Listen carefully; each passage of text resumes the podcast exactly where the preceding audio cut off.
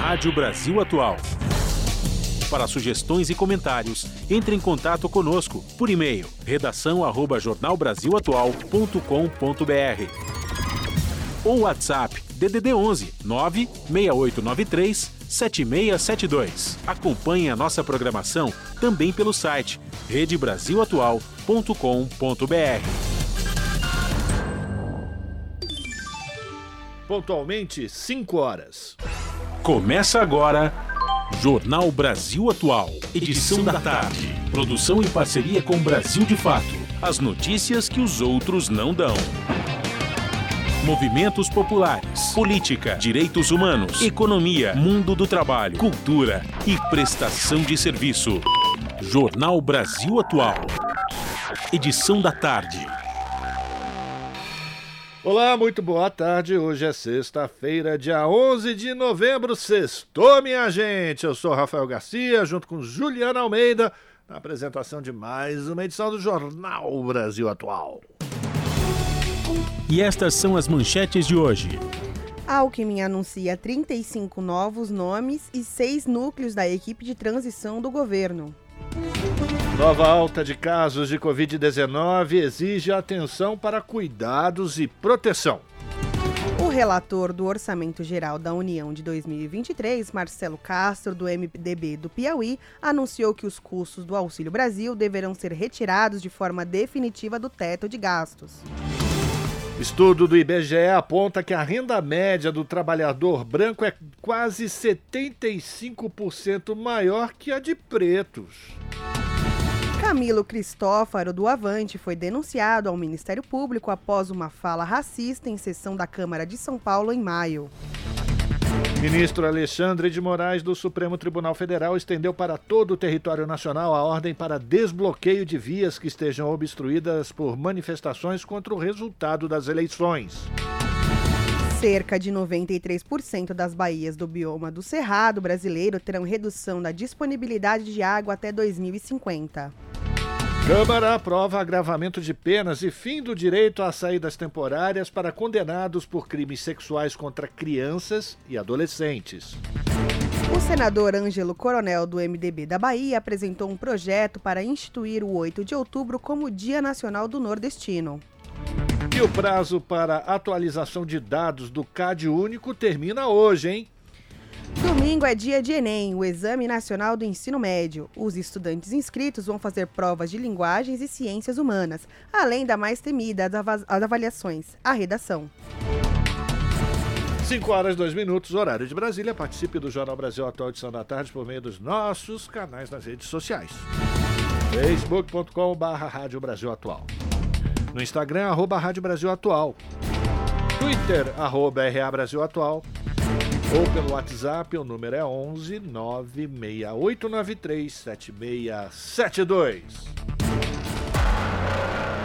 Você está ouvindo? Jornal Brasil Atual, edição da tarde. Uma parceria com Brasil de Fato. Na Rádio Brasil Atual. Tempo e temperatura. A semana vai terminando com céu cinza na capital paulista. Os termômetros estão marcando 18 graus agora. Além do tempo nublado e do friozinho, também há uma chuva mais leve em algumas partes da cidade neste momento. Essa chuva deve ir e voltar ao longo de toda a noite e durante a madrugada. A temperatura deve se manter na faixa dos 18 graus no período. A tarde desta sexta-feira também é de tempo nublado e de friozinho no ABC, 17 graus agora na região. Tem registro de chuva em algumas partes de Santo André, São Bernardo do Campo e São Caetano do Sul. Chuva leve que pode se estender até a madrugada. A temperatura não vai mudar no período.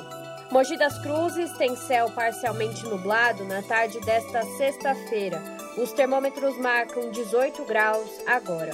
Assim como em outras partes do estado, há registro de chuva leve em alguns pontos da região, que pode ir e voltar durante a noite e a madrugada. A previsão é que a temperatura se mantenha na faixa dos 18 graus no período. Sorocaba, no interior de São Paulo, também tem tarde de céu nublado, 23 graus agora. A possibilidade de chuva é grande para a região, chuva de leve a moderada que pode se estender até a madrugada. A temperatura poderá chegar aos 19 graus no período. Logo mais eu volto para falar como vai ficar o tempo no final de semana. Na Rádio Brasil Atual, está na hora de dar o serviço. Vamos lá, vamos ver como é que está a situação do trânsito no final da tarde dessa sexta-feira aqui na cidade de São Paulo, 5 horas e 5 minutos pontualmente. E a CET diz que são 70 quilômetros de ruas e avenidas que são monitoradas pela Companhia de Engenharia de Tráfego com trânsito complicado no final dessa tarde chuvosa de sexta-feira. A Zona Oeste apresenta o pior índice de congestionamento, com 32 quilômetros. Na sequência vem a Zona Sul, também bem complicado, 31 quilômetros de lentidão. Região Central, 5. E aí, Zona Leste Zona Norte, cada uma delas com um quilômetro apenas de trânsito ruim nessa sexta-feira. Então, se você puder evitar as zonas Oeste e a Zona Sul, faça isso porque a situação está bem complicada. O metrô diz que as suas linhas funcionam normalmente. A CPTM diz a mesma coisa para as sete linhas que cruzam a região metropolitana de São Paulo. Agora vamos falar da situação das estradas que levam para o ABC e para a Baixada Santista. E vamos lá, com muita calma nessa hora, porque a situação está bem complicadinha. Vamos lá, uma coisa de cada vez. Vamos lá. Rodovia dos Imigrantes no sentido litoral. Você tem dois pontos de congestionamento. O primeiro do 28 ao 32, até a Praça de Pedágio, mais ou menos trânsito congestionado por excesso de veículos. E do 32 ao 43, no sentido litoral, também tudo parado, ou melhor, tudo congestionado por conta de excesso de veículos, segundo a concessionária. No sentido contrário, para quem vem para São Paulo pela Imigrantes, a situação também não está legal, viu? Do 64 ao 61, trânsito lento por conta de excesso de veículos e também do 60 ao 46, congestionado por excesso de veículos também na rodovia dos imigrantes. Ou seja, a situação está bem ruim na imigrantes. Anchieta, você acha que é melhor? Tá não. Porque se você vai pegar a Anchieta, você vai descer a serra em velocidade muito lenta, porque baixou neblina no alto da serra, a Polícia Rodoviária Estadual colocou em vigor a Operação Comboio. Todo mundo devagarinho, bem devagarinho, para não ter engavetamento, não dar aquela porcaria na, na serra, não é verdade? Então, do 31 ao 40, trânsito muito lento no sentido do litoral. No sentido contrário, aí tá tranquilo. Na Baixada Santista. Ufa, não termina, hein? Rodovia Padre Manuel da Nóbrega, também no sentido São Paulo, são. Ah, mas aí é café pequeno, são dois quilômetros só de trânsito congestionado por excesso de veículos. Depois você chega tranquilamente até a imigrante para pegar mais engarrafamento. É isso aí, gente. Hoje não é um bom dia para pegar imigrantes Anchieta, não. Se eu fosse você, deixava para mais tarde. Até a tia Maria ouviu e ligou pra dona Valda. Sintoniza no dial. A Rádio Brasil Atual, lá tem jornalismo de verdade. E tem música de primeira, 100% brasileira. Sem preconceito e sem jabá. É a Rádio Popular. De um povo sem medo de viver e de cantar. Avisa todos, dá um salve, manda um zap. Essa rádio é nossa voz, Brasil Atual 98.9. 5 horas, 8 minutos. A proposta de emenda à Constituição da Transição, que garante a manutenção do Auxílio Brasil e o aumento real do salário mínimo, deve começar a tramitar no Senado Federal na última semana do mês de novembro desse mês. A ideia é que o texto final seja apresentado já na próxima quarta-feira. Segundo o senador eleito Wellington Dias, do Partido dos Trabalhadores lá do Piauí, coordenador da área de orçamento da equipe de transição de governo, após as reuniões e sugestões recebidas ao longo desta semana, o texto deve ser finalizado somente depois do aval do presidente eleito Luiz Inácio Lula da Silva. Em conversa com a imprensa no Centro Cultural Banco do Brasil, sede da transição de governo, o senador Randolph Rodrigues disse que o melhor cenário articulado pela equipe de Lula é que os senadores concluam a análise do texto para a primeira semana de dezembro e os deputados aprovem a proposta antes do dia 17 do mesmo mês, ou seja, antes do dia 17 de dezembro. São 5 horas e 9 minutos. O ministro Alexandre de Moraes, do Supremo Tribunal Federal, estendeu para todo o território nacional a ordem para desbloqueio de vias que estejam obstruídas por manifestações contra o resultado das eleições. O magistrado determinou que as polícias tomem medidas para que a imediata desobstrução de todas as vias e locais públicos que ilicitamente estejam com seu trânsito ou acesso interrompido. Moraes ordena ainda que as polícias impeçam a ocupação de acostamentos, calçadas, logradouros públicos e manda desfazer os pontos de concentração ativos nesses locais. A ordem é direcionada para a Polícia Federal, a Polícia Rodoviária Federal e as polícias militares dos estados. Ontem, Moraes já havia determinado que as polícias do Distrito Federal atuassem para desobstruir vias que estivessem ocupadas em Brasília. Na decisão, Moraes cita notícias que de 115 caminhões estavam se deslocando para a capital. Na quarta-feira, cerca de 100 caminhões vindo do Mato Grosso chegaram à cidade em direção ao quartel-general do Exército na região central de Brasília. E agora no Jornal Brasil Atual, a gente vai conhecer o destaque do portal da Rede Brasil Atual, redebrasilatual.com.br. Hoje a gente vai conversar com a repórter Cida de Oliveira. Olá, Cida, boa tarde, bem-vinda. Oh, que saudade de falar com você, mulher. Ô, oh, Rafa, quanto tempo? Pois é, uma satisfação voltar a conversar contigo e a gente vai falar dessa matéria produzida pela Cida de Oliveira, falando sobre essa nota conjunta dos comandantes das Forças Armadas, em que eles condenam eventuais excessos cometidos nas manifestações, também criticando eventuais restrições a direito por parte dos agentes públicos. A presidenta do Partido dos Trabalhadores, Gleisi Hoffmann, criticou essa nota, né, Cida?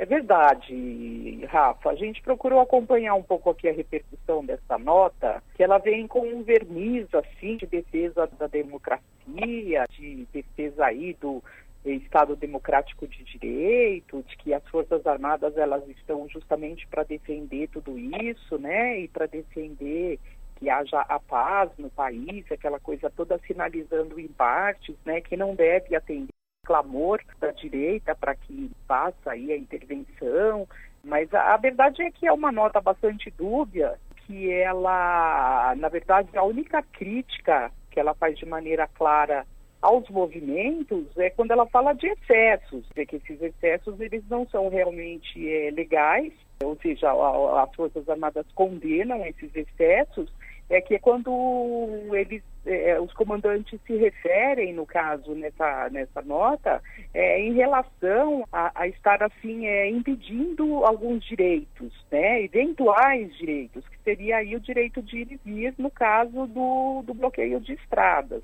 Mas, ao mesmo tempo, é, é que diz que bolsonaristas, né, nesses atos que são claramente antidemocráticos, né, é, na, na, medida em que diz que eles é, cometem, né, é, esses excessos aí de estar tá, é, impedindo que as pessoas é, não só é, exerçam o seu direito de ir e vir, como também teve também todos esses impactos aí econômicos, enfim, né, mas também dá uma cutucada na, na, nas instituições, né, em especial o Supremo Tribunal Federal, né, que tem sido muito criticado, por esse trabalho que vem fazendo né, na, na defesa aí da, da, da, observância do resultado da, das urnas. Mas o fato é, é, é que, que, que, não pode faltar crítica, né? E a presidenta do PT, a, a, a Gleisi Hoffmann, ela foi muito, muito pontual na crítica dela, que o que ela diz é que o, a, as Forças Armadas, elas estão confundindo o direito que você tem de manifestação é, com atos golpistas. Né, que é o que tem sido demonstrado justamente quando esses, é, esses apoiadores de Bolsonaro, quando eles se reúnem diante do, dos quartéis para pedir intervenção militar e quando eles bloqueiam as estradas, nada mais nada menos que eles estão fazendo é justamente questionar o resultado das urnas. Sem dúvida. E é bom a gente deixar é, também claro, né, Cida, que essa nota ela é, é, assinada pelos comandantes das forças depois de eles se reunirem com Bolsonaro. Isso também não saiu só da cabeça deles, né? Pois é, é, é, é fica, fica muito evidente, né, Rafa, que já é uma, uma construção, uma, uma uma postura aí, né, entre o governo, né, o Palácio do Planalto e, e, as Forças Armadas, né, que, que poderia ter sido, né, quer dizer, que se ela vem ela se apresenta, ela quer, como diz a, a Gleise, quer opinar, né? Que trouxesse então um, um, outro posicionamento e não um posicionamento que mostra na verdade que é claramente sendo porta-voz do governo, como se estivesse trazendo um posicionamento do governo, como se fosse um recado do governo para os seus apoiadores. Olha, vocês continuem fazendo os atos, porque os atos, eles não são criminosos, porque conforme a própria nota destaca, né, trechos de legislações, porque os atos, eles são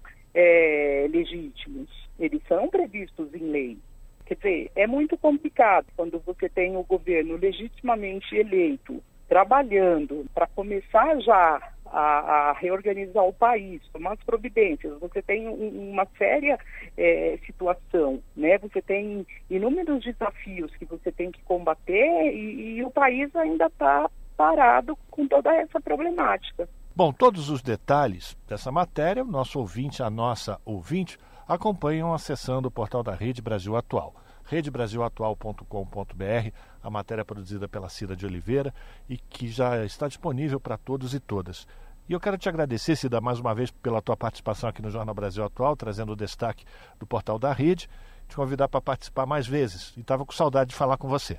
Eu também. Sempre à disposição, Rafa. Um abraço para você e para os ouvintes. Um abraço. Conversamos com a Cida de Oliveira, aqui no Jornal Brasil Atual.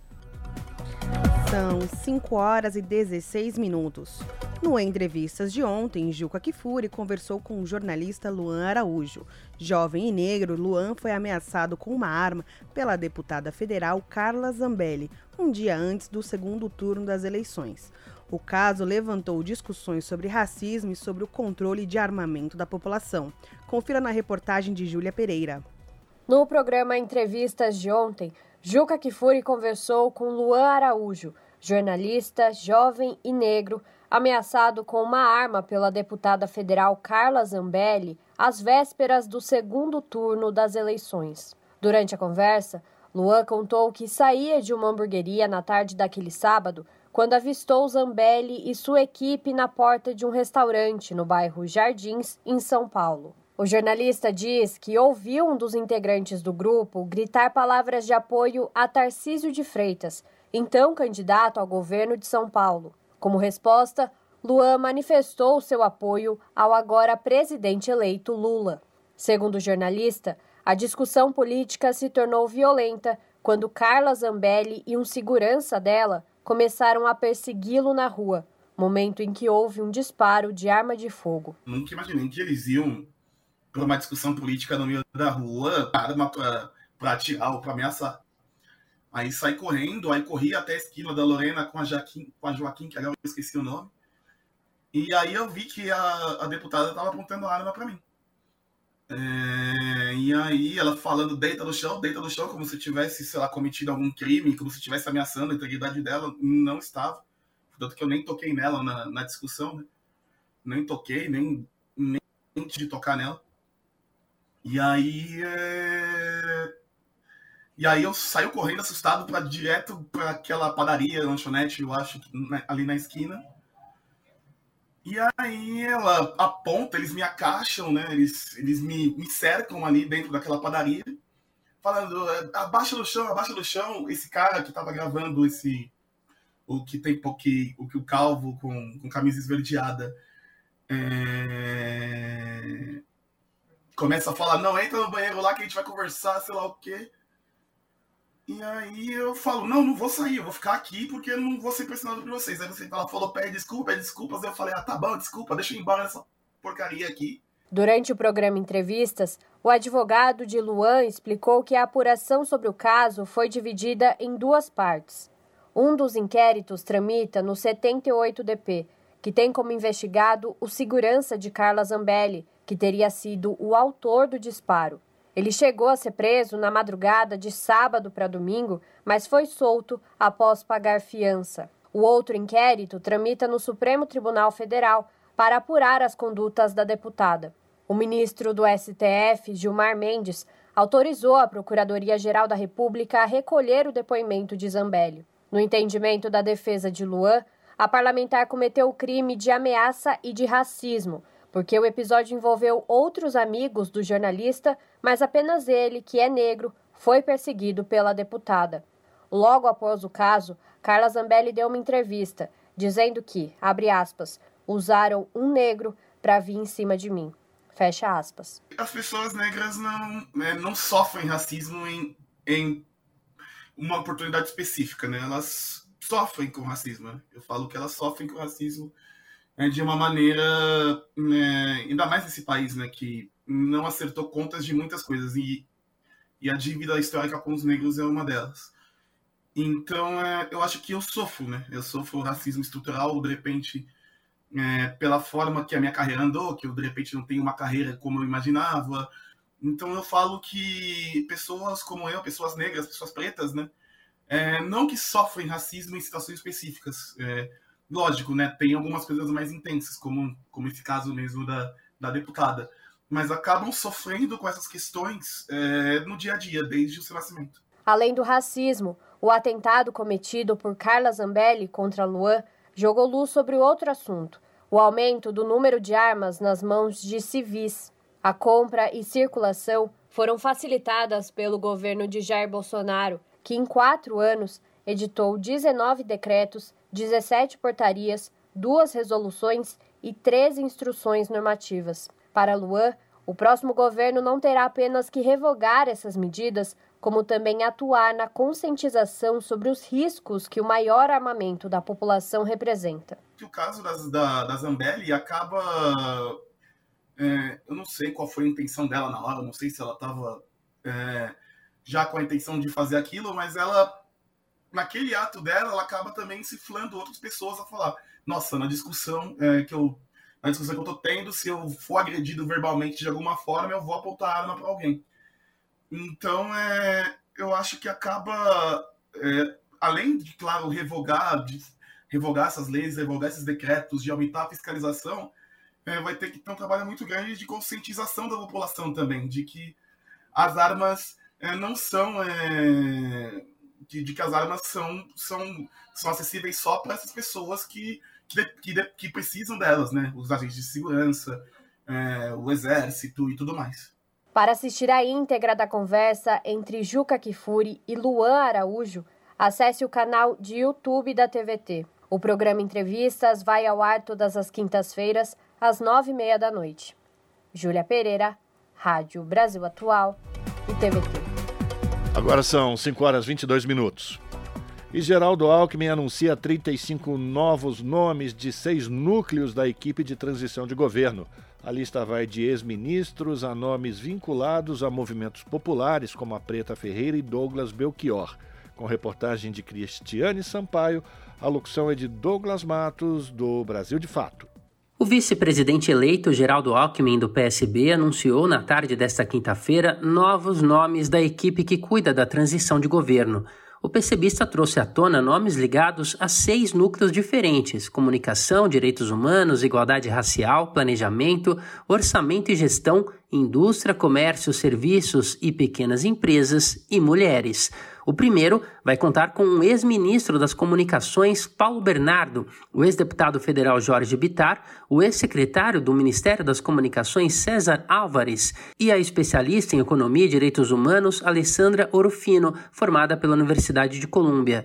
No núcleo de direitos humanos, a equipe deve ter a deputada federal Maria do Rosário, do PT, o advogado Silvio Almeida, Luiz Alberto Neuquete, a militante do movimento LGBTQIA, Janaína Barbosa de Oliveira, Rubens Linhares Mendonça Lopes, do setorial do PT para pessoas com deficiência, e o deputado estadual de São Paulo, Emílio de Souza, do PT. Para atuar no grupo de igualdade racial, o governo eleito escolheu a ex-ministra de Igualdade Racial, Nilma Lino Gomes, a quilombola Givânia Maria Silva, doutora em Sociologia, os militantes da Coalizão Negra por Direitos, Douglas Belchior e Tiago Tobias, e Eda Leal, do Movimento Negro Unificado, o secretário do Planejamento de Juiz de Fora, Minas Gerais, Martives das Chagas e a militante Preta Ferreira, que atua no movimento negro e também na luta por moradia. Já na área de planejamento, orçamento e gestão, a equipe vai contar com os nomes do ex-ministro da Fazenda Guido Mantega, o deputado federal Enio Verri do PT, a economista Esther Dweck, professora da Universidade Federal do Rio de Janeiro, e o presidente do Conselho Federal de Economia, Antônio Correia de Lacerda. Na parte de indústria, comércio, serviços e pequenas empresas vão trabalhar o ex-governador do Rio Grande do Sul, Germano Rigoto, o executivo da Embraer, Jackson Schneider, que também é ex-presidente da Anfávia, o diretor-geral do Senai Nacional, Rafael Luquezzi, o deputado federal Marcelo Ramos, do PSD, a especialista em economia solidária, Tatiana Conceição Valente, o ex-sindicalista Paulo Okamoto, que presidiu o SEBRAE e o Instituto Lula, o professor Paulo Feldman, da Faculdade de Economia da USP, e o presidente da Assembleia Legislativa do Rio de Janeiro, o deputado André Ceciliano, do PT. Por fim, o núcleo temático intitulado Mulheres terá a educadora Aniele Franco, irmã da ex-vereadora assassinada Marielle Franco, do PSOL.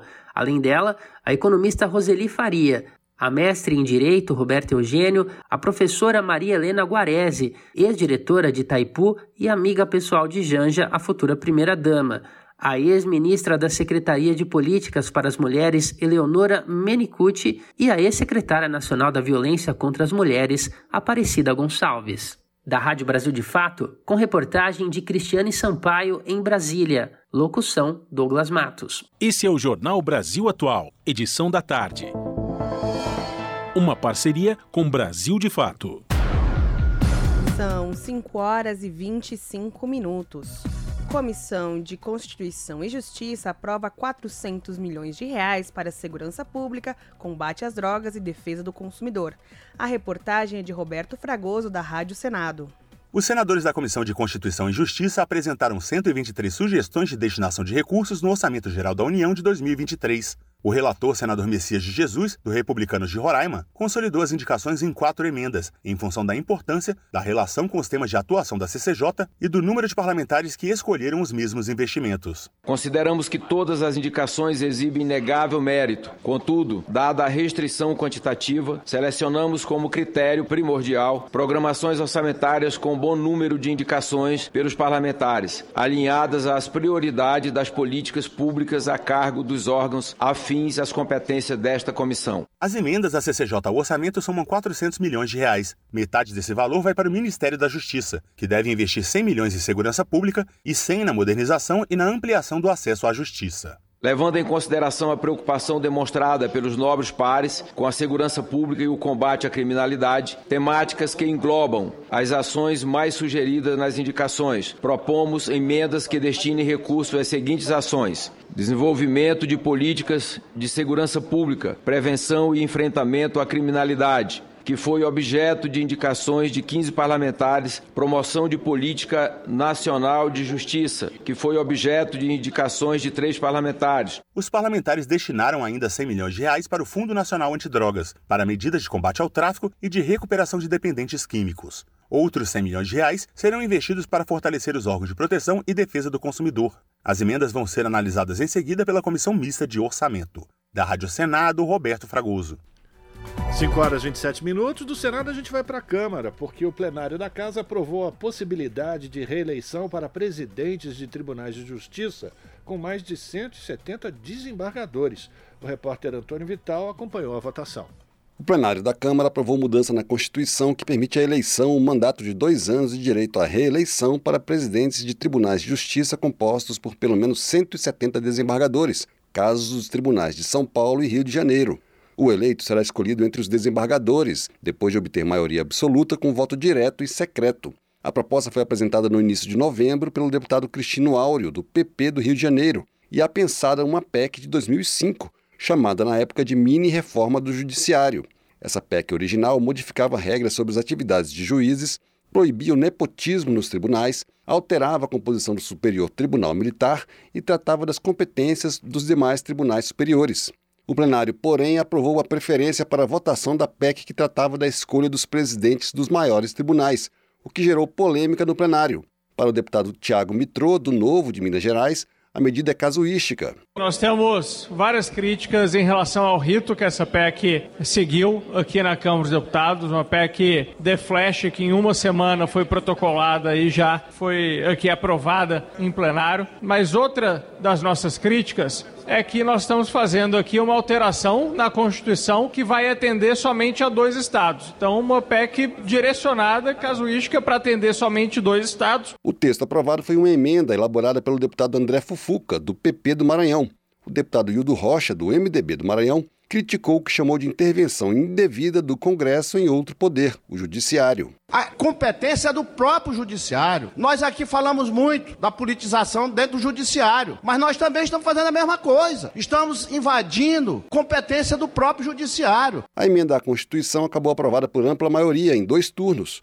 Para o deputado Pompeu de Matos, do PDT do Rio Grande do Sul, a proposta democratiza a escolha de dirigentes dos grandes tribunais de justiça do país. Esta proposta de emenda à Constituição tenta regrar, regulamentar, democratizar a escolha das direções dos grandes tribunais de justiça do nosso país. E de uma maneira muito específica, aqueles tribunais com mais de 170 membros e que, por coincidência ou não, preenchem os requisitos São Paulo e Rio de Janeiro. A PEC que permite eleição, mandato de dois anos e direito à reeleição para presidentes de tribunais de justiça compostos com mais de 170 desembargadores seguiu para análise do Senado.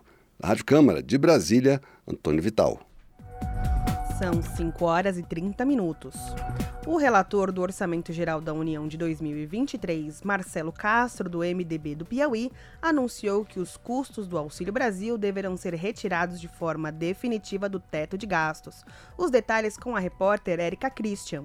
O relator do Orçamento Geral da União de 2023, senador Marcelo Castro, do MDB do Piauí, anunciou que os custos do Auxílio Brasil deverão ser retirados de forma definitiva do teto de gastos. Com a eventual aprovação dessa mudança na Constituição, o novo governo contará com 105 bilhões de reais, orçamento atual do programa, para bancar as promessas de campanha dentro das regras fiscais.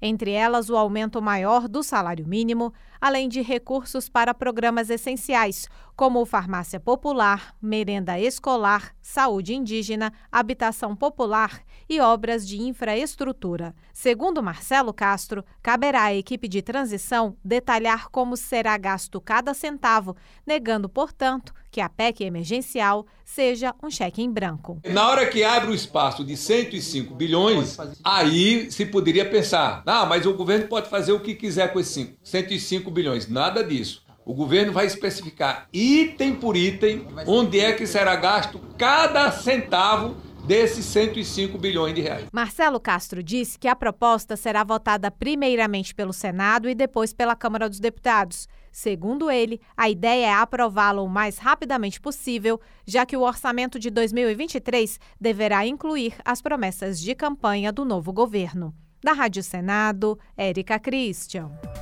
5 horas e 32 minutos e um estudo do IBGE, o Instituto Brasileiro de Geografia e Estatística, mostra que a renda média do trabalhador branco é 75,7% maior que a de pretos.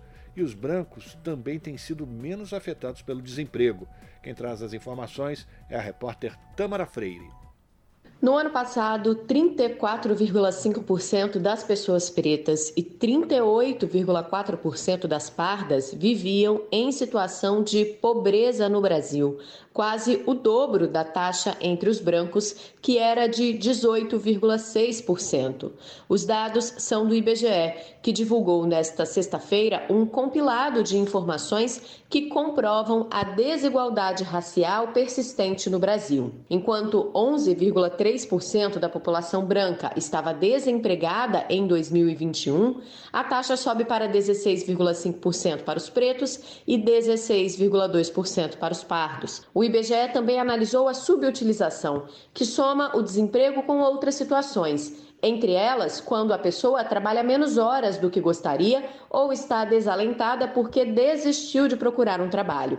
E novamente, a diferença é significativa e passa de 10 pontos percentuais dos pretos para os brancos. Todas essas taxas diminuem conforme aumenta a instrução do trabalhador, mas a disparidade racial ainda persiste e considerando apenas quem tem ensino superior completo, 13,3% dos brancos estavam subutilizados, contra 19,9% dos pretos. De acordo com o gerente da pesquisa, João Halak Neto, o mesmo acontece com o rendimento. Do trabalho das pessoas brancas foi em média 69% acima das pessoas pretas ou pardas.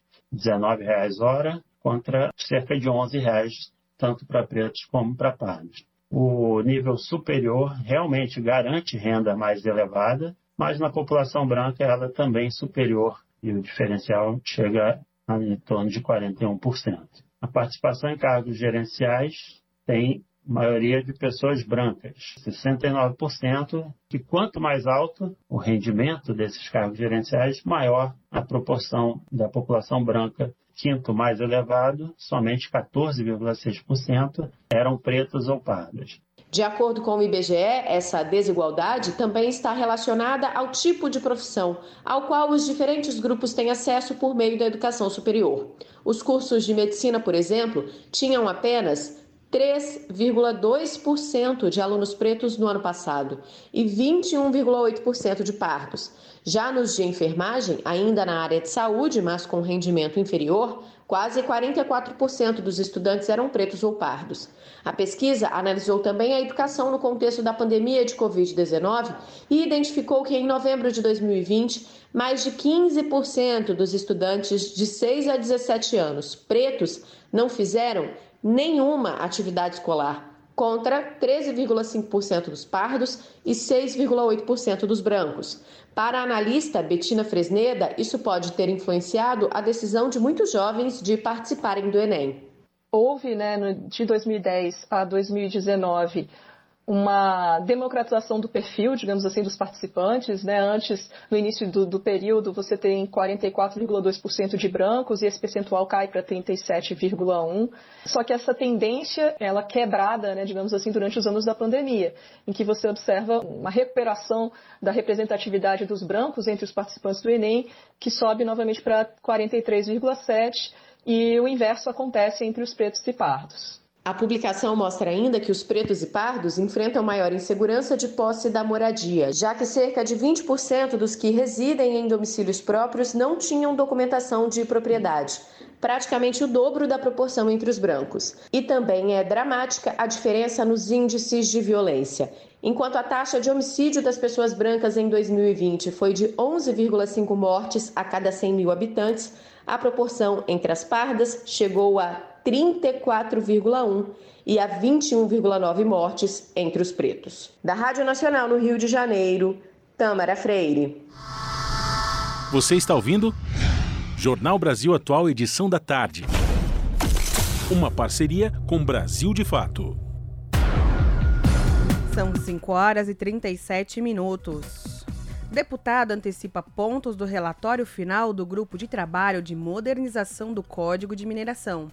O repórter José Carlos Oliveira tem os detalhes. Relator do grupo de trabalho da Câmara para a modernização do Código de Mineração, o deputado Joaquim Passarinho, do PL do Pará, antecipou pontos do parecer que pretende apresentar no fim deste mês. Além da superação da insegurança jurídica do setor e da garantia de mecanismos de avanço em pesquisa, Passarinho aposta no que chama de humanização da mineração. Eu sou defensor da mineração, uma mineração de qualidade. Nós precisamos trazer a mineração e a grande mineração mais para perto da nossa população, somente aonde ela está lá escavando. Isso precisa, essa humanização do setor mineral. Nós não podemos ficar com a grande mineração alheia ao que acontece nos estados onde ela ganha o seu dinheiro, onde, a, onde ela faz o seu trabalho. O relator reconhece que o setor, em geral, ainda sofrerá pelos próximos anos o impacto de erros que levaram a tragédias como as de Mariana e Brumadinho, em Minas Gerais. Por outro lado, citou o exemplo da Floresta Nacional de Carajás, no Pará, como modelo de proteção ambiental desenvolvido por uma mineradora especificamente em relação à exploração de ouro e outros minerais garimpáveis, Joaquim Passarinho elogiou os esforços dos empresários em buscar projetos modernos, batizados de Garimpo 4.0. Porém, ressaltou que a realidade garimpeira do Brasil exige prioridade para o trabalho coletivo em cooperativas. Conheço o garimpo dentro do garimpo, daqueles que nem energia tem. Por isso que nós vamos tentar, nesse código novo, fazer a prioridade para as cooperativas. Porque, às vezes, o indivíduo só, o garimpeiro, ele não tem condição de ter um técnico somente em meio ambiente para fazer uma, uma recomposição diária. O relator também se manifestou diante da proposta de mineradoras de ouro de focar o produto como ativo financeiro, a fim de ampliar a rastreabilidade legal desse mineral. A ideia dos empresários é reconhecer as instituições financeiras, tipo distribuidoras de títulos e valores mobiliários, como primeiras adquirentes de ouro. Já Joaquim Passarinho argumenta que, em busca da rastreabilidade legal, a ênfase deve estar na origem e não na primeira compra de ouro. Manter o ouro como ativo financeiro é desconhecer a realidade atual do Brasil, somente nas regiões garimpeiras. Hoje, na cidade de Itaituba, você comercializa o ouro à vontade. E não há esse controle. E a minha importância não é quem faz a primeira aquisição, é como nós podemos controlar a origem desse ouro, para que ele possa vir de garimpo legalizado. Os pontos do relatório final do grupo de trabalho sobre modernização do Código de Mineração foram apresentados durante audiência com representantes da Associação Nacional do Ouro, Instituto Brasileiro de Mineração e Conselho de Mineração da Confederação Nacional da Indústria. O deputado Joaquim Passarinho defendeu a nota fiscal eletrônica para o setor e o reforço na estrutura da Agência Nacional de Mineração. O relator deixou claro que seu texto, se aprovado no grupo de trabalho e aproveitado pela próxima legislatura, ainda terá ampla análise na Câmara dos Deputados. O que foi apresentado aqui não é definitivo, ele vai virar um projeto de lei para ser debatido ano que vem. Então nós precisamos fazer isso porque ninguém aguenta mais esse código de mineração velho, atrasado. Então eu sei que uma mexida dessa não vai agradar a todos, mas se a gente tirar um texto de bom senso, a gente consegue apresentar algo à sociedade melhor do que nós temos hoje. O atual código de mineração está em vigor desde 1967. Da Rádio Câmara de Brasília, José Carlos Oliveira. São 5 horas 40 minutos. Cerca de 93% das bacias do bioma do Cerrado brasileiro terão redução na disponibilidade de água até o ano de 2050. Os dados estão em um relatório apresentado nesta semana na COP27, a conferência da Organização das Nações Unidas sobre as mudanças climáticas que acontece no Egito. Quem vai trazer os detalhes é o repórter Gabriel Correia. Segundo a pesquisa, o bioma brasileiro deve perder um terço da vazão de água, ou seja, mais de 23 mil metros cúbicos por segundo, o equivalente a oito vezes a vazão do rio Nilo na África. Hoje, os recursos hídricos do Cerrado já apresentam perda de 15% da vazão. A pesquisa analisou o comportamento de mais de 80 bacias hidrográficas desde 1985 e concluiu que desmatamento descontrolado é responsável por mais da metade da perda da vazão do bioma. O aumento da exportação de commodities é o que mais afeta o regime das águas, é o que aponta Yuri Salmona, doutor em Ciências Florestais pela Universidade de Brasília e responsável pela pesquisa apresentada na COP27. Outro ponto importante é que seja respeitada as áreas de preservação permanente, as APPs, as reservas legais e a manutenção e expansão das áreas protegidas porque essas áreas protegidas que mantêm o cerrado de pé, mantêm a vegetação nativa de pé, são aquelas que provêm serviços ecossistêmicos que são imprescindíveis para a própria produção agropecuária, como a manutenção do ciclo hidrológico, já que essa vegetação garante uma infiltração da água para os aquíferos que mais tarde vai ser disponibilizada essa água nos períodos secos. Yuri também aponta o impacto às comunidades locais do Cerrado. Isso ocorre em especial no oeste da Bahia, mas não somente, a gente vê isso no Maranhão também, em outras regiões, no Piauí, é, em outros estados também. E essas comunidades tradicionais, elas acabam tendo que é, eventualmente mudar seus modos de vida, buscando se adaptar a essa escassez de água, e muitas vezes isso não é possível. De acordo com a Agência Nacional de Águas, 80% do consumo de água no Brasil é feito pela agricultura e pecuária somadas e o monitoramento do MAP Biomas aponta que o agronegócio está ligado a 97% do desmatamento no Cerrado, principal emissor de carbono no país. Da Rádio Nacional em São Luís, Gabriel Correa. São 5 horas e 43 minutos. No Brasil, 40 milhões de crianças estão expostas a riscos climáticos. O número é equivalente a 60% de jovens no país. De Nova York, os detalhes com Mayra Lopes, da ONU News. O Fundo das Nações Unidas para a Infância divulgou um relatório apontando que 40 milhões de meninas e meninos brasileiros estão expostos a mais de um risco climático ou ambiental. O número é equivalente a 60% dos jovens no país. Lançado durante os encontros da Conferência das Nações Unidas sobre Mudança Climática, a COP27, o Unicef busca alertar que crianças e adolescentes são os mais impactados pelas mudanças climáticas e precisam ser priorizados. O documento aponta que os diversos fenômenos climáticos impactam os jovens e afetam a vida humana, colocando em risco o bem-estar, o desenvolvimento e a própria sobrevivência das pessoas em todo o planeta. A representante interina do Unicef no Brasil explica que as mudanças climáticas e a degradação ambiental enfraquecem os direitos das crianças e adolescentes. Segundo elas, eles são os menos responsáveis pelas mudanças climáticas, mas suportarão o fardo de seu impacto. Paola Babos adiciona que serviços, políticas e instituições que atendem às necessidades deles e de suas famílias, também são comprometidos pela crise. Os efeitos da crise climática afetam desproporcionalmente crianças e adolescentes que já vivem em situação de maior vulnerabilidade e são privados de outros direitos, principalmente negros, indígenas, quilombolas e pertencentes a outros povos e comunidades tradicionais, migrantes e refugiados, crianças e adolescentes com deficiência e meninas também são os mais afetados. Da ONU News em Nova York, Mayra Lopes. São 5 horas e 45 minutos. Voltando aqui para o Brasil, a Prefeitura de Ubatuba, no litoral paulista, começou a testar um sistema de cobrança de taxa de veículos que visitam o município. Desde ontem, todos os carros com placa de fora de Ubatuba que transitem pela cidade passam a ser monitorados e registrados. Os detalhes com a Eliane Gonçalves. Esse monitoramento é a última etapa de testes para a cobrança da TPA, a taxa de preservação ambiental. Por isso, por enquanto, ainda não vai ser feita nenhuma cobrança de multa ou tarifa. Equipamentos semelhantes a radares com um sistema eletrônico de leitura de placas foram instalados na região para controlar o fluxo de entrada e saída dos veículos. Ubatuba é famosa pelas paisagens exuberantes marcadas pelo encontro da Serra do Mar com o litoral de águas verdes. Segundo o último censo de 2010, o município tinha menos de 80 mil habitantes. Mas na alta estação, a população de turistas e veranistas mais do que dobra. A população flutuante é maior do que a de moradores, 100 mil pessoas. Uma movimentação que traz impactos ambientais. A lei que estabeleceu a cobrança da taxa foi sancionada em 2017 e só agora o sistema de cobrança começa a sair do papel. A previsão é de que a taxa passe a ser obrigatória depois desse período de testes. A prefeitura não deu um prazo, mas acredita que será em breve. A cobrança vai ser aplicada a todos os veículos de outras cidades que permaneçam mais de quatro horas na região.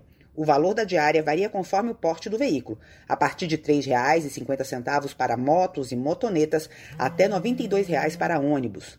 Carros de passeio vão ter que desembolsar R$ 13,00 por dia. Veículos com placa de Ubatuba e de municípios vizinhos estão isentos da cobrança. Já as pessoas que têm imóvel na região, mas automóveis emplacados em outras cidades, podem cadastrar até dois veículos para garantir a isenção. Da Rádio Nacional em São Paulo, Eliane Gonçalves. As notícias que os outros não dão. Jornal Brasil Atual. Edição da tarde. Uma parceria com Brasil de Fato. São 5 horas e 47 minutos. Nova alta de casos de Covid-19 exige atenção para cuidados e proteção. Em diversos estados brasileiros já está se percebendo o aumento de número de casos registrados pelo vírus. Com reportagem de Mariana Lemos, a locução é de Douglas Matos, do Brasil de Fato. Mesmo que o Brasil esteja vivenciando os menores números de contaminações e mortes por coronavírus desde o início da pandemia, cientistas apontam que uma nova onda, causada principalmente por uma nova subvariante do vírus, pode estar chegando ao Brasil. Com isso, é importante estar atento à saúde e ao calendário vacinal assim como retomar os cuidados de proteção contra a Covid-19.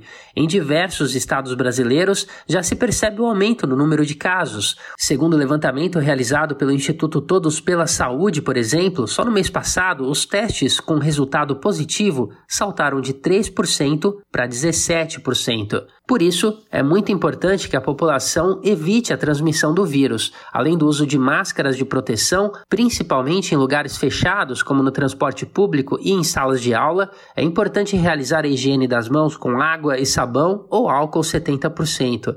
Vale também, se possível, evitar aglomerações e, no caso de apresentar sintomas, fazer o isolamento social. A etiqueta respiratória também é válida, ou seja, ao tossir ou respirar, utilize um lenço de papel para que as gotículas não sejam espalhadas pelo ar. E mesmo com todos esses cuidados, é importante estar com a vacinação em dia evitando assim o contágio. Segundo a Fundação Oswaldo Cruz, a Fiocruz, a vacinação contra a Covid-19 já se provou eficaz na proteção contra casos graves e mortes.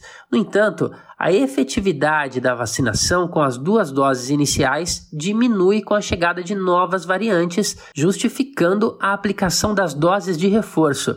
Por isso, procure o posto de saúde mais próximo de você e atualize o esquema vacinal conforme o calendário de vacinação previsto para sua faixa etária no seu município. Vale lembrar que, salvo raras exceções, toda a população, desde os seis meses de idade, pode e deve ser vacinada. De São Paulo, da Rádio Brasil de Fato, com reportagem de Mariana Lemos, locução Douglas Matos. Jornal Brasil Atual edição da tarde, agora são 5 horas 50 minutos.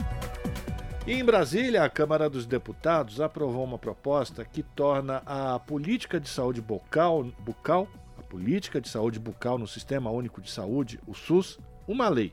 E a repórter Paula Bitar acompanhou a votação e traz os detalhes. Vamos acompanhar. A Comissão de Constituição e Justiça da Câmara aprovou uma proposta que transforma em lei a Política Nacional de Saúde Bucal no âmbito do Sistema Único de Saúde. Criada em 2003, a Política Nacional de Saúde Bucal, Programa Brasil Sorridente, estabelece uma série de ações para facilitar e ampliar o acesso da população ao tratamento odontológico gratuito por meio do SUS. Entre as principais linhas de ação do programa estão reorganizar a atenção básica em saúde e também ampliar e qualificar a atenção especializada, em especial com a implantação de centros de especialidades odontológicas e laboratórios regionais de próteses próteses dentárias. O projeto é do Senado, mas foi analisado em conjunto com outro de autoria do deputado Jorge Sola, do PT da Bahia. O deputado explica que o objetivo é garantir essa política pública em lei. Esse é o projeto que corrige uma grande lacuna da Lei Orgânica da Saúde. No primeiro governo do presidente Lula, a partir de 2003, foi instituída a Política Nacional de Saúde Bucal. Passamos a contar com a grande presença de odontólogos, de técnicos de saúde bucal na atenção básica, criamos os centros de especialidades odontológicas, ampliamos enormemente a floretação da água utilizada por nossa população. E o Brasil, que era tido como um país de desdentados, passou a figurar no seleto grupo de países considerados com baixa prevalência de cárie dental. O projeto que transforma em lei a Política Nacional de Saúde Bucal no âmbito do Sistema Único de Saúde poderá seguir para a sanção presidencial, a menos que haja recurso para votação pelo plenário. Da Rádio Câmara, de Brasília, Paula Bitar. São 5 horas e 52 minutos. Síndrome de burnout, que é o que é quais os direitos dos trabalhadores diagnosticados.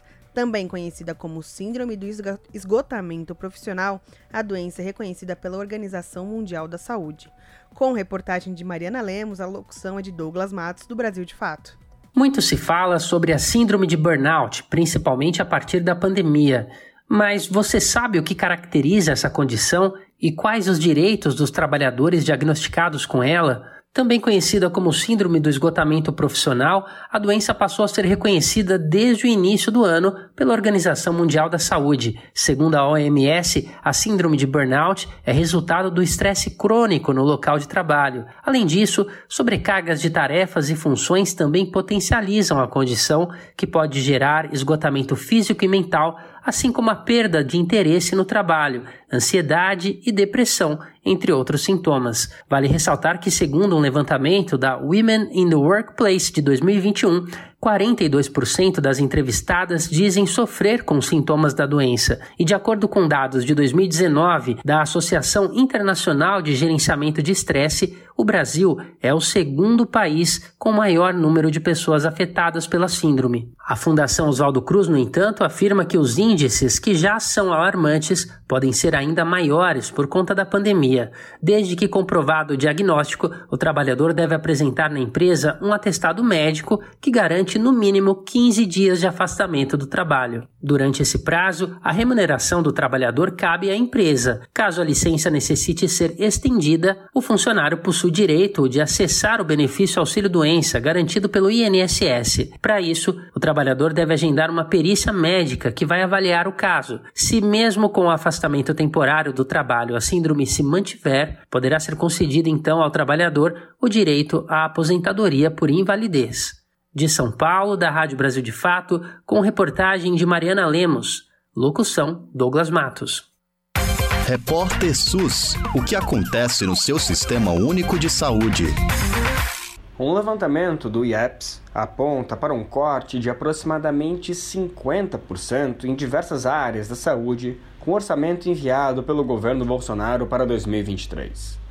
IEPS é a sigla para Instituto de Estudos para Políticas de Saúde, uma organização independente sem fins lucrativos que compila dados sobre políticas públicas na área. O atual projeto de lei de diretrizes orçamentárias prevê, para todos os gastos do governo, não só com saúde, um montante de 149 bilhões e 900 milhões para o próximo ano. Esse valor é o menor desde 2014. O economista Francisco Fúcia, vice-presidente da Associação Brasileira de Economia da Saúde, falou sobre o tema com o Brasil de Fato.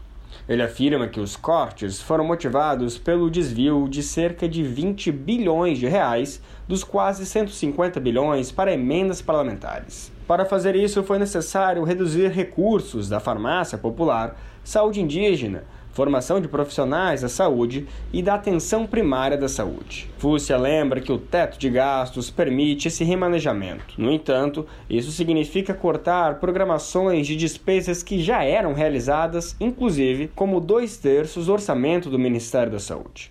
O economista explica que essa restrição penaliza severamente o financiamento de estados e municípios para 2023. Para ele, se trata de um golpe de morte no SUS. Francisco Fussi afirma que o novo governo deve discutir uma PEC emergencial para a reposição do piso orçamentário de saúde. Ou seja, o que nós estamos vivendo é, é, uma necessidade de aumentar a participação federal no financiamento do SUS, dado que estados e principalmente municípios já não têm mais capacidade de alocar recursos adicionais. Então, essa é uma, é uma é questão fundamental. E para isso precisa ter esse esforço que já estamos acompanhando, que a equipe de transição de governo, do novo governo eleito, está fazendo, que é de fazer uma negociação política desde já com o Congresso atual para que se aprove mudanças no orçamento. Enquanto aumentam as verbas para emendas parlamentares, os recursos para os programas diminuem. Segundo a ABRES, Associação Brasileira de Economia da Saúde, o orçamento previsto para o programa Mais Médicos, por exemplo, teve redução de 31%. Além disso, houve uma queda de 65% para o programa Pesquisa, Desenvolvimento Tecnológico e Inovação em Saúde. Já a alimentação e nutrição para a saúde teve corte de 63%, enquanto a saúde indígena sofreu redução de 60%. Outra área afetada foi a atenção à saúde de populações ribeirinhas e de áreas remotas da região amazônica, com queda de 55% dos recursos. De São Paulo, da Rádio Brasil de Fato, com reportagem de Juliana Passos e Carolina Oliveira, locução Lucas Weber. Esse é o Jornal Brasil Atual, edição da tarde. Uma parceria com Brasil de Fato. 5 horas e 57 minutos. E Camilo Cristófaro, do Avante, foi denunciado ao Ministério Público após uma fala racista em sessão na Câmara de São Paulo durante o mês de maio. Após a repercussão e denúncias feitas por parlamentares do PSOL e a análise do Ministério Público, Cristófaro se tornou réu. Confira na reportagem de Camilo Mota. O vereador Camilo Cristófaro, do Avante de São Paulo, se tornou réu por causa de uma fala racista vazada durante sessão da CPI dos aplicativos em maio. Na ocasião, o vereador comentou, aspas, arrumaram e não lavaram a calçada. é coisa de preto, né? Fecha aspas. O microfone do parlamentar estava ligado e sua fala foi ouvida em plenário. A sessão foi interrompida pela vereadora Luana Alves, que depois pediu a abertura de processo na Corregedoria da Câmara para caçar o mandato de Cristóforo. Para o juiz Fábio Aguiar, que aceitou a denúncia do Ministério Público, há indícios de autoria de prova de materialidade do crime e, por isso, o processo segue na Justiça. O vereador tem agora que apresentar sua defesa. Cristóforo se desculpou na época e reconheceu o erro, o que não isenta o teor racista de sua fala. A vereadora e advogada criminalista Paula Nunes, do PSOL, enfatizou que o caso é inaceitável Além do pedido de responsabilização do parlamentar, a denúncia acatada pelo MP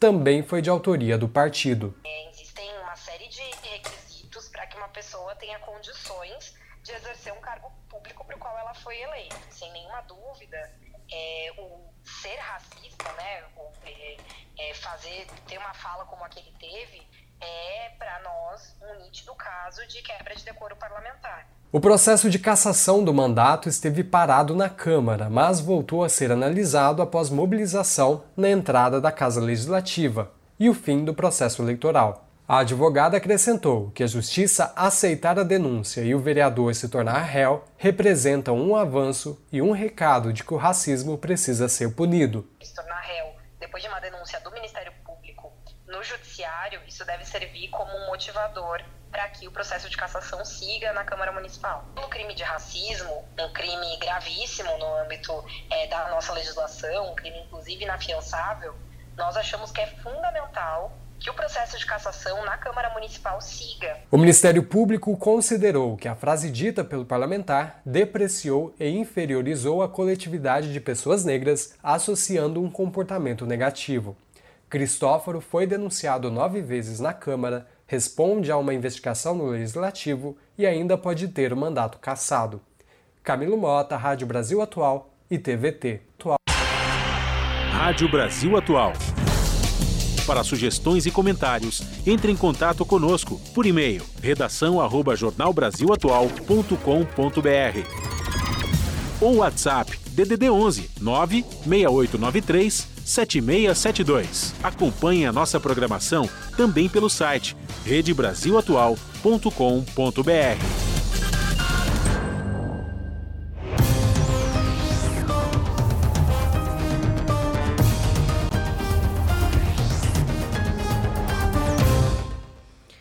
Agora são 18 horas e 1 minuto e chegou o momento de saber os destaques do seu jornal direto da redação com a Ana Flávia Quitério. Olá, Ana, quais os destaques de hoje? Olá, Ju e Rafa, uma excelente noite a vocês, essa dupla maravilhosa, e também a todos os ouvintes da Rádio Brasil Atual.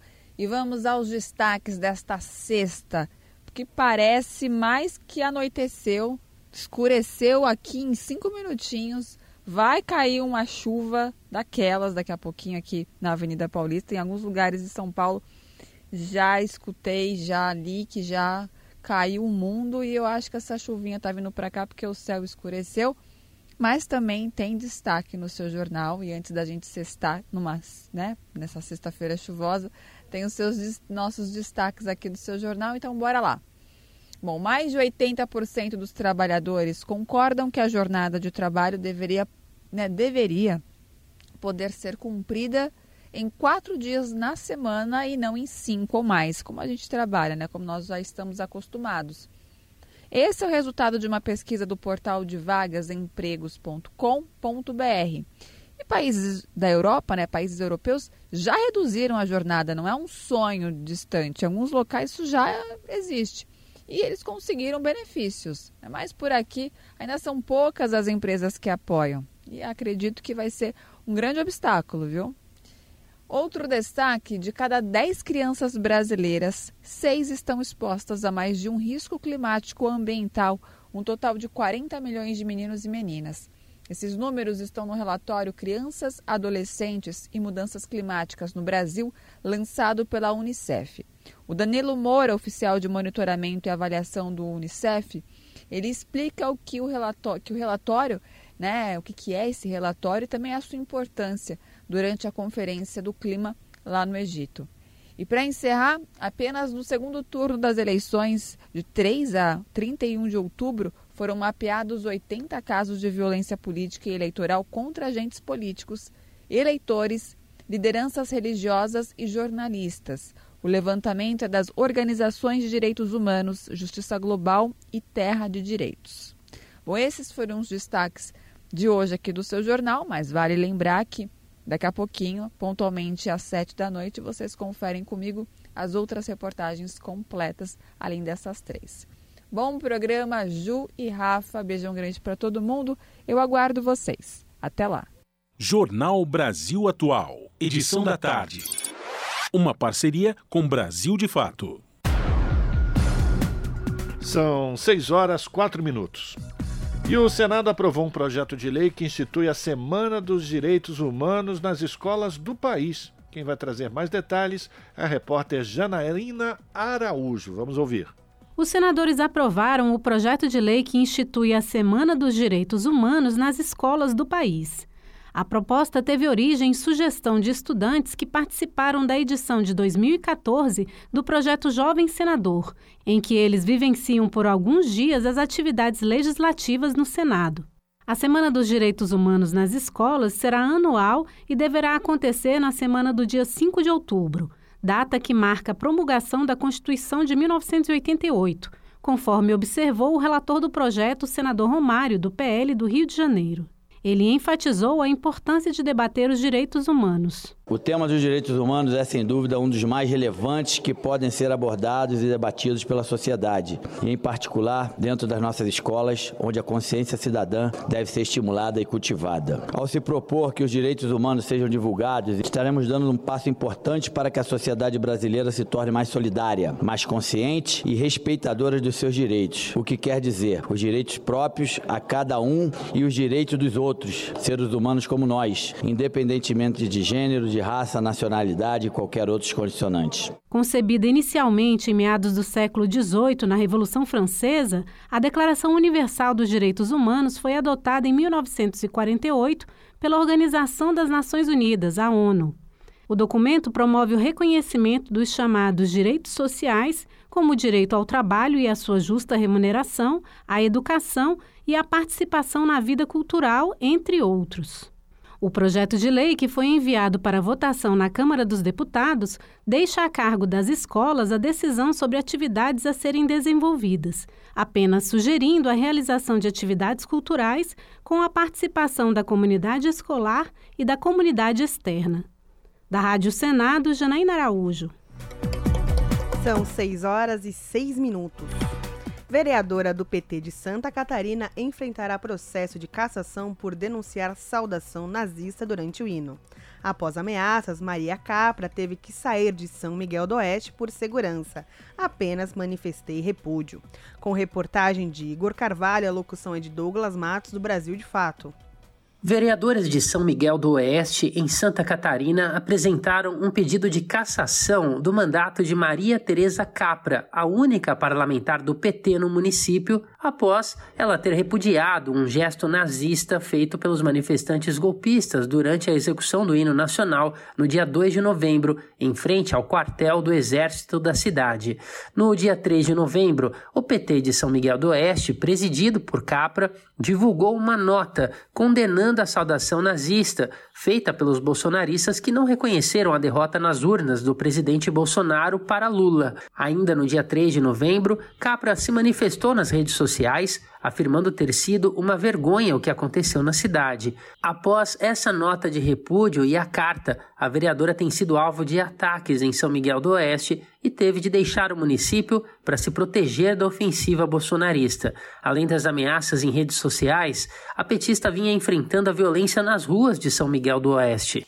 Ela relatou ao Brasil de Fato que teve o carro riscado com ameaças. A petista alerta para o potencial violento de alguns grupos neonazistas armados em Santa Catarina.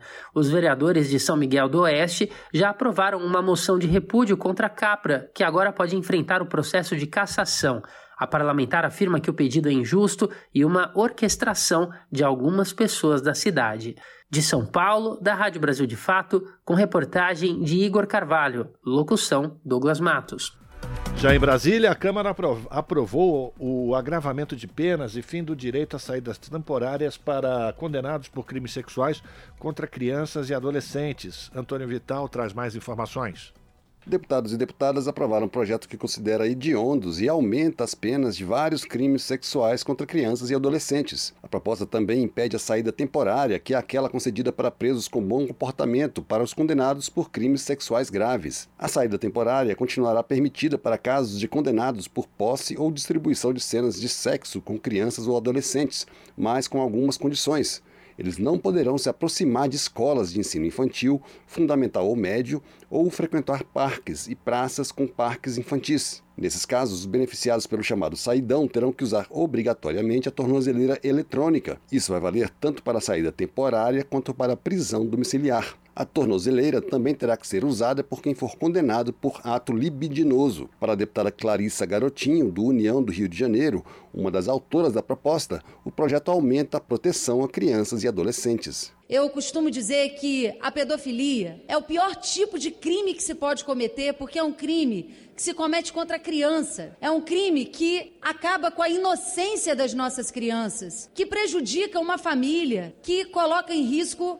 esse futuro das crianças. Então, todos os dias, uma criança perde a sua inocência. Algumas perdem até a sua vida. Mas o que nós não podemos perder aqui no Congresso é a chance de mudar essa história. O plenário aprovou o texto elaborado pelo relator, deputado Charles Evangelista, do PP de Minas Gerais além de aumentar penas para diversos crimes previstos no Código Penal e no Estatuto da Criança e do Adolescente, a proposta também considera hediondos os crimes de corrupção de menores e divulgação de cena que faça apologia e estimule o estupro de vulneráveis. O agravamento de penas para crimes sexuais contra crianças e adolescentes foi defendida por deputados de diversos partidos, e o projeto foi aprovado quase por unanimidade, com 293 votos favoráveis e apenas um contrário. O relator, deputado Charles Evangelista, comemorou a aprovação. Esse plenário hoje mostrou que realmente não compactua com esse tipo de crime e realmente quer proteger as crianças e proteger também a infância. O projeto que considera hediondos e aumenta as penas de vários crimes sexuais contra crianças e adolescentes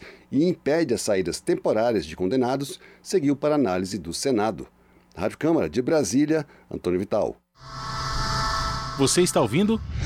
Jornal Brasil Atual, edição da tarde. Uma parceria com Brasil de Fato.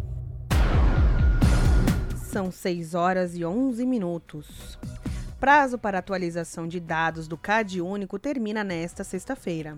Convocação vale para cadastrados revisados em 2016 e 2017. As informações com Gabriel Correia. As famílias inscritas no Cadastro Único do Governo Federal têm até esta sexta-feira para atualizar seus dados. Essa atualização é importante porque o cadastro é usado em programas sociais, como o Auxílio Brasil.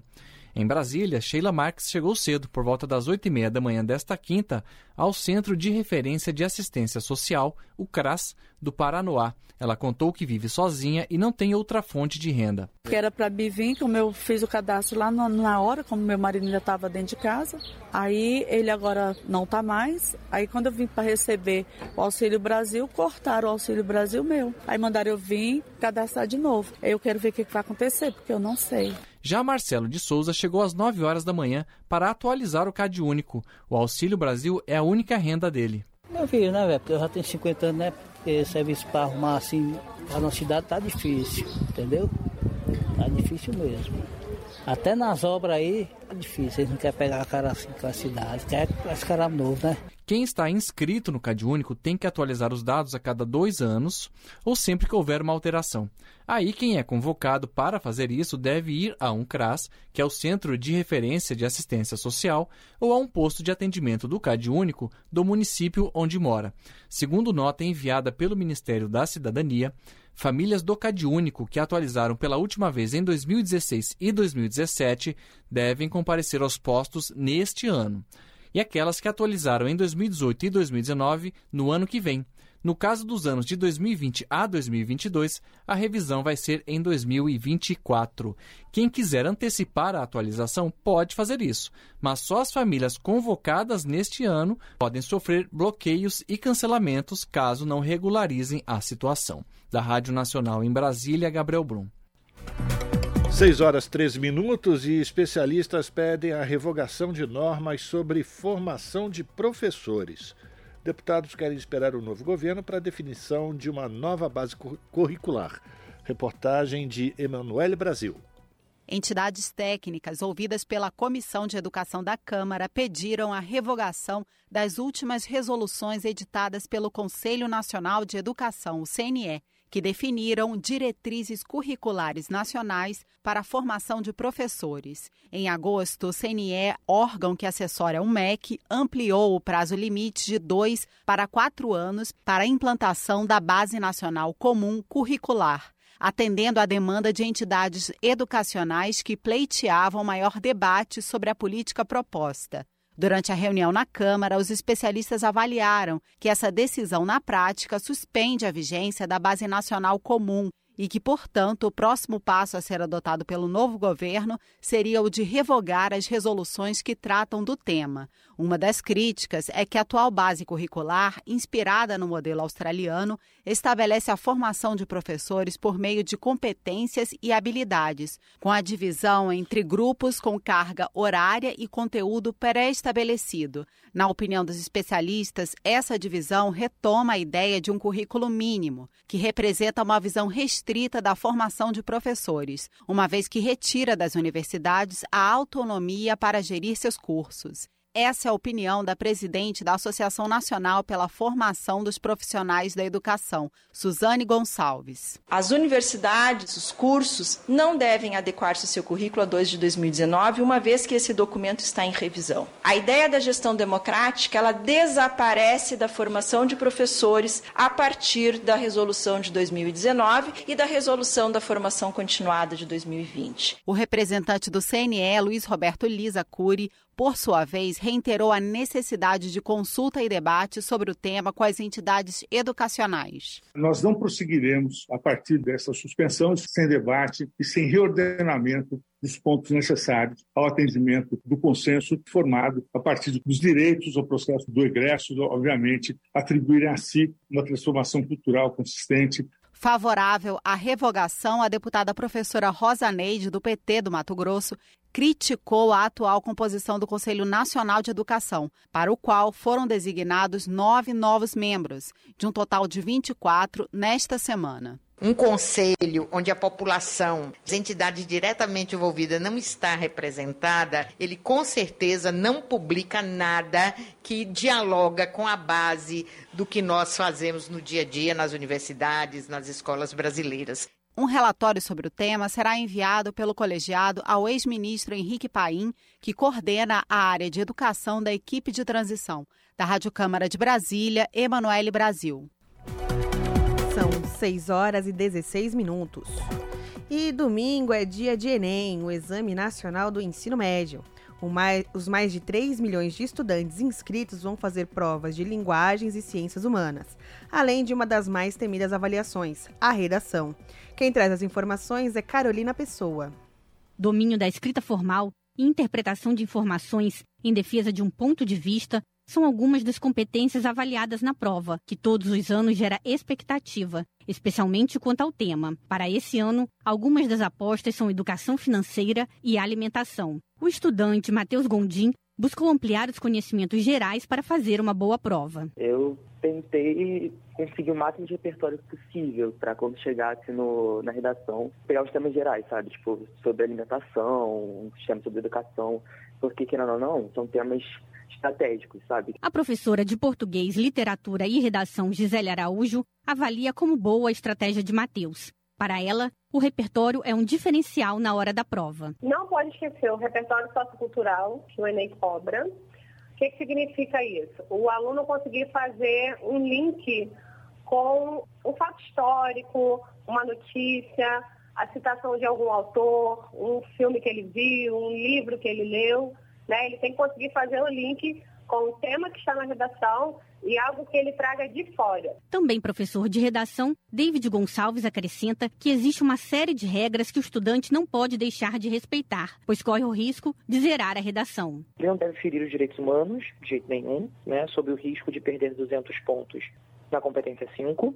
Ele não deve, de jeito nenhum, fazer qualquer tipo de chacota né, com a banca, pronunciamento político explícito. E, claro, não deixar de fazer a leitura dos textos de apoio que ajudam ali o aluno a se orientar melhor para o caminho que o tema espera. Criado em 1998, o Exame Nacional do Ensino Médio é utilizado como critério de seleção para os estudantes que pretendem concorrer a uma bolsa no programa Universidade para Todos, o ProUni. Além disso, cerca de 500 universidades usam o resultado do exame como critério de seleção para o ingresso no ensino superior, seja complementando ou substituindo o vestibular dessas instituições. Da Rádio Nacional no Rio de Janeiro, Carolina Pessoa. 6 horas 19 minutos. E já que hoje é sexta-feira, a gente vai recuperar uma informação que começou no, nessa semana, lá na segunda-feira. Isso porque o ator Bruno Galeasso aproveitou esse momento de mudanças, né? E foi nas redes sociais para pedir para o vice-presidente eleito, Geraldo Alckmin, que conduz a transição do governo federal, a volta do horário de verão. Alguns dias depois, Luiz Inácio Lula da Silva lançou uma enquete em seu Twitter como uma consulta à população. Que lindo! Mais de 2 milhões e 300 mil pessoas votaram entre segunda e terça-feira e 66% delas são favoráveis ao retorno da medida. Comerciantes, sobretudo donos de bares, bares, restaurantes, clamam pela sua volta e economistas, assim como especialistas em segurança pública, apontam vantagens com a medida. É bebê de dia, né? O horário de verão, tradicional no país desde 1985, foi interrompido por um decreto do Jair Bolsonaro, ele mesmo, em 2019, e o seu possível retorno a partir do ano que vem voltou ao debate nesta semana, 66%. É isso aí, Lula. Horário de verão, vamos voltar. Então, você está ouvindo? Jornal Brasil Atual, edição da tarde. Uma parceria com Brasil de Fato. São 18 horas e 20 minutos. Com a chegada da Copa do Mundo, pelo menos nas ruas, a torcida está dividida sobre as chances da seleção conquistar o Hexa. As informações são de Gabriel Brum. A Copa do Mundo está chegando e, pelo menos nas ruas, a torcida está dividida sobre as chances de a seleção conquistar o Hexa. Para o jornalista e influenciador digital que cobriu as últimas duas Copas, Adriano Ribeiro, o Brasil está entre os favoritos pela força do elenco. Hoje a seleção não é mais tão dependente do Neymar. Lógico que ele é protagonista, mas a gente tem outros jogadores capazes de desequilibrar uma partida. O barbeiro Pedro Reis acredita nos jogadores chamados pelo técnico Tite, mas ele quer ver como será dentro de campo. Mas o Brasil tem time sim para ter capacidade de ganhar a Copa, mas tem que melhorar ainda muito. Ele trouxe uns jogadores que são bons, tem competência em campo, mas tem que mostrar o jogo, né? Já o funcionário público José Ataliba é mais cauteloso, porque as outras seleções também vão chegar fortes na competição. O futebol está muito nivelado hoje em dia, não tem diferença muito forte para dizer que o vai ganhar ou não vai. O Brasil está igual a qualquer outro país do mundo em relação à seleção. A autônoma Roseli Barbosa, que sempre acompanha os jogos da seleção, ficou sem confiança por causa da convocação. Eu não estou confiante pela escalação do Tite, que eu acho que tinha outros jogadores melhores que ele deveria ter escalado e ele não escalou. Uma pesquisa realizada em outubro pela empresa de monitoramento IBOU, com 2.400 pessoas, antes da convocação, indicou que 87% dos entrevistados estavam confiantes no Hexa. Mas, apesar da confiança, sempre vem aquele trauma nosso. 33% tem medo de acontecer de novo o placar histórico de 7 a 1 naquela partida contra a Alemanha que desclassificou o Brasil na Copa em 2014. Com produção de Renato Lima, da Rádio Nacional em Brasília, Gabriel Brum.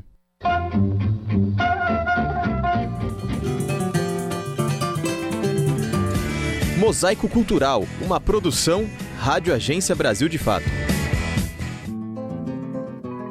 a resistência camponesa em poesia, canto e encenação. Despejos, famílias expulsas. Crescem a cerca do trabalho escravo. Dos terrenos desmatados. Dos mil povos dizimados. Nosso nome é negro. Nosso nome é índio e branco. Nosso nome é pobre. O palco não poderia ser mais simbólico. Sudeste do Pará, mesma região onde 21 trabalhadores rurais foram mortos pela polícia em 1996, 20 anos depois do que ficou conhecido como Massacre de Eldorado dos Carajás. Florescia então o coletivo Banzeiros. O grupo, formado por jovens do movimento Sem Terra, utiliza diferentes linguagens artísticas para ensinar. Quem conta é Alan Leite. Eu sou esse jovem que não conhecia o MST e eu fui para o MST através da, das linguagens artísticas, sabe? Assim, eu me apaixonei por MST por causa disso, né? Então, o MST trabalha muito bem com a juventude isso, né? Desde o Sem Terrinha a gente já começa a explorar esse, o lado artístico, né, da, é, do, do, do né? E a juventude não é diferente, assim. A gente tem várias pessoas que experimentam a, as artes e que dialogam com a sociedade a partir das artes, né? Por exemplo, a gente tem vários músicos, né? A gente tem vários, é, enfim, né? Atores, né? Assim, camponeses, atores. A gente tem vários artesãos. A gente tem, enfim, camponeses, né? Que também praticam agricultura, né, que está sempre construindo as feiras, né? Da, da, da, reforma agrária. Então, são linguagens, né? São práticas que aproximam a sociedade do MST. A atuação do coletivo Banzeiros se expandiu ainda para uma outra linguagem, o cinema.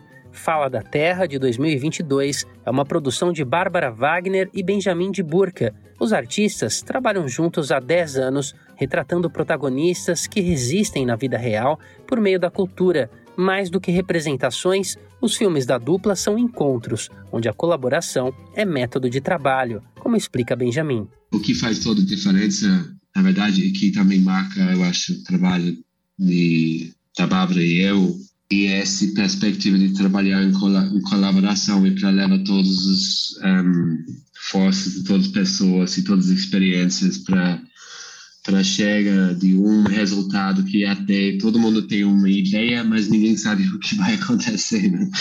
É meio arriscado, mas é, é lindo. E parece que são um filme, mas o filme não é o trabalho, o trabalho é o processo de fazer o filme juntos. Então, o filme também mostra que o diálogo através da arte é muito importante. A cineasta Bárbara Wagner complementa. Mas foi muito bonito ver o movimento se dirigindo, né? Então ver a Maria Raimunda ensinando, por exemplo, a própria filha, né? Que a, a Maria Luísa que está no filme a ter mais é, raiva na hora que ela, em que ela está falando, né? Denunciando em junho, o filme estreou no New Museum, em Nova York, e em seguida passou a ser exibido no MASP, o Museu de Arte de São Paulo, um destaque na contramão do estigma associado ao movimento sem terra. Alan Leite, do coletivo Banzeiros, se enche de otimismo. A gente é, precisa ocupar esses espaços, assim, né? O MST é arte, sim, né? Então a gente precisa estar todo o tempo, é, enfim, né? ocupando os espaços que sempre foi da elite burguesa. E o coletivo Banzeiro, ele é esse coletivo de juventude sonhadores que pretende né, construir o um movimento sem terra, principalmente na região amazônica, né, que é uma região que é, enfim, uma área muito conflituosa. Colocar um grupo de teatro, né, de ganhar essa notoriedade que nem está ganhando, é, é, romper cercas dessa região. Né. De São Paulo, da Rádio Brasil de Fato, com reportagem de Luane Belli. Locução: Douglas Matos. O melhor do circuito alternativo, agora na nossa agenda cultural. Neste sábado tem espetáculo Ela Galinha no Sesc Bom Retiro. Com direção e texto inédito do premiado dramaturgo Márcio Romagnoli, ela Galinha é um espetáculo de rua para todas as idades. O música ao vivo encenado pelo Cia Bendita, que ganhou o prêmio APCA de melhor espetáculo encenado em espaço aberto. No elenco estão Jack Obrigon, Guto Tonandiolo, Cris Rocha, Joaquim Lino e Fausto Franco. A apresentação é gratuita e tem início às 5 da tarde. Espetáculo Ela Galinha neste sábado no Sesc Bom Retiro, que fica na Alameda Notman 185, Campos Elíseos, próximo à estação Luz do metrô.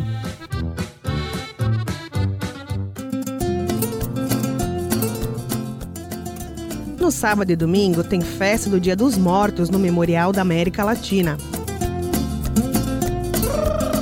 De acordo com a tradição do México Antigo, o Dia dos Mortos, os vivos encontram com os mortos para celebrar a vida e a morte com um banquete de sabores, cores e música. Neste ano, a festa, considerada como um patrimônio imaterial da humanidade pela Unesco, terá apresentações musicais típicas, feiras de artesanato, exposição de altar e exibições de luta livre. A festa também contará com festival gastronômico. O festival acontece neste sábado e domingo com entrada gratuita das 11 às 9 da noite. festa do Dia de los Muertos no Memorial da América Latina, que fica próximo ao metrô Barra Funda da linha vermelha do metrô. Juliana Almeida, Rádio Brasil Atual. Na Rádio Brasil Atual, tempo e temperatura. Previsão para o final de semana na capital paulista é de céu nublado e possibilidade de chuva. Pode chover de forma moderada à tarde e à noite, tanto no sábado quanto no domingo. A temperatura também será parecida nos dois dias. No sábado, máxima de 28 e mínima de 17 graus. No domingo, máxima de 30 e mínima de 18 graus. Em Santo André, São Bernardo do Campo e São Caetano do Sul, a previsão para este final de semana também é de tempo mais fechado e possibilidade de chuva entre a tarde e a noite.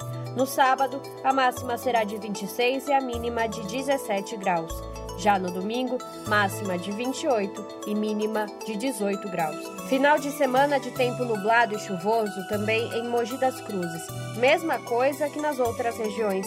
A chuva deverá ser de leve a moderada e se estender durante a tarde e a noite. Já a temperatura será parecida para os dois dias, máxima de 27, mínima de 16 graus no sábado e máxima de 29, mínima de 17 no domingo. No interior do estado, na região de Sorocaba, o final de semana será parecido, com céu cinza e chuva de leve a moderada, principalmente nos períodos da tarde e à noite. No sábado, os termômetros vão ficar entre 28 e 18 graus e no domingo entre 31 e 19 graus. Júlia Pereira, Rádio Brasil Atual. 6 horas 30 minutos, em cima da hora. Vamos lá, direto com o papo com Zé Trajana. A gente volta na segunda-feira, a partir das 5 da tarde. Para você que nos acompanhou até agora, um bom final de semana. Até lá!